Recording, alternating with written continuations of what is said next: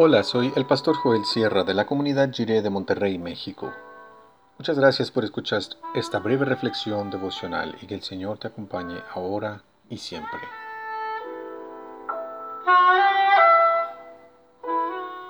Ver el rostro. Dice Éxodo 33, del 19 al 23 en la nueva versión internacional.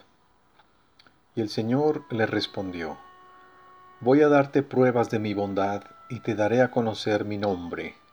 Y verás que tengo clemencia de quien quiero tenerla y soy compasivo con quien quiero serlo. Pero debo aclararte que no podrás ver mi rostro porque nadie puede verme y seguir con vida. Cerca de mí hay un lugar sobre una roca, añadió el Señor. Puedes quedarte allí. Cuando yo pase en todo mi esplendor, te pondré en una hendidura de la roca y te cubriré con mi mano, hasta que haya pasado. Luego retiraré la mano y podrás verme la espalda, pero mi rostro no lo verás.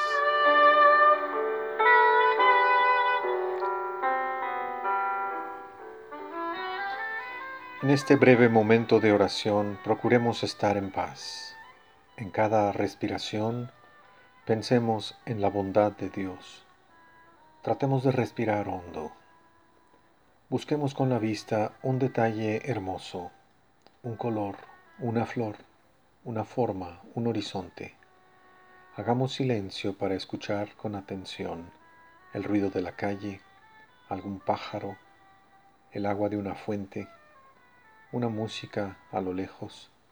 Sintamos el contacto de la piel con algo que podemos tocar, la mesa, una silla, un trozo de madera, un libro, incluso nuestra ropa. Hacer esto nos ubica en el lugar donde estamos. Estar en este lugar y en este momento es una experiencia única. Por su Espíritu Santo, Dios también está aquí con nosotros y debemos estar conscientes de su presencia constante a nuestro lado.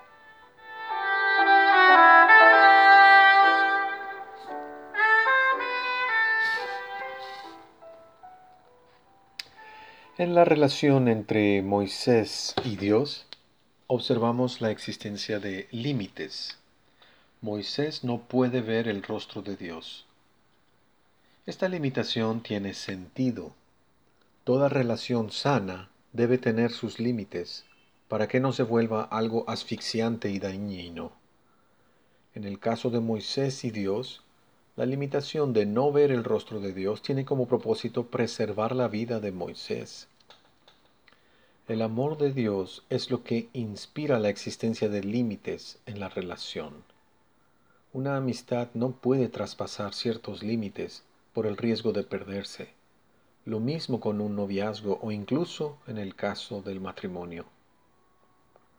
Nos parece algo extraño que Dios no muestre su rostro a Moisés. Sin embargo, la revelación que Dios ha permitido ver a Moisés es suficiente. Dios ha economizado su revelación hacia la humanidad y lo ha hecho por amor. En otros tiempos, Dios habló por medio de profetas, como dice Hebreos 1.1. Pero ahora, en estos últimos tiempos, nos ha hablado por el Hijo, el Señor Jesús. Al conocer a Cristo, hemos logrado ver el rostro de Dios mismo de innumerables maneras. Dios cuidó a Moisés, cubriendo con su mano la hendidura de la roca donde escondió a Moisés, para que no muriera. Pero ahora, gracias a Cristo Jesús, podemos tener una revelación de Dios mucho más nítida y plena que la que tuvo Moisés. Obviamente, nosotros tampoco podemos ver ese rostro de manera literal, pero el Señor Jesús nos lo ha hecho ver de otras maneras. Gracias al Espíritu podemos ver a Dios en un gesto de gracia y perdón. Podemos ver a Dios cuando un asunto se resuelve de manera justa y recta. Vemos a Dios cuando los cristianos se organizan para repartir alimentos. Vemos a Dios si hermanos y hermanas se quieren, se tratan bien y se ayudan. Y vemos a Dios en la esperanza de los mejores días que vendrán.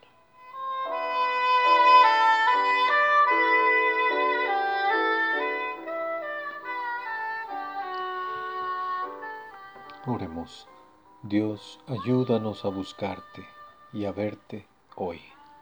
Amén. La ley de Dios es garantía de libertad porque es la ley del amor.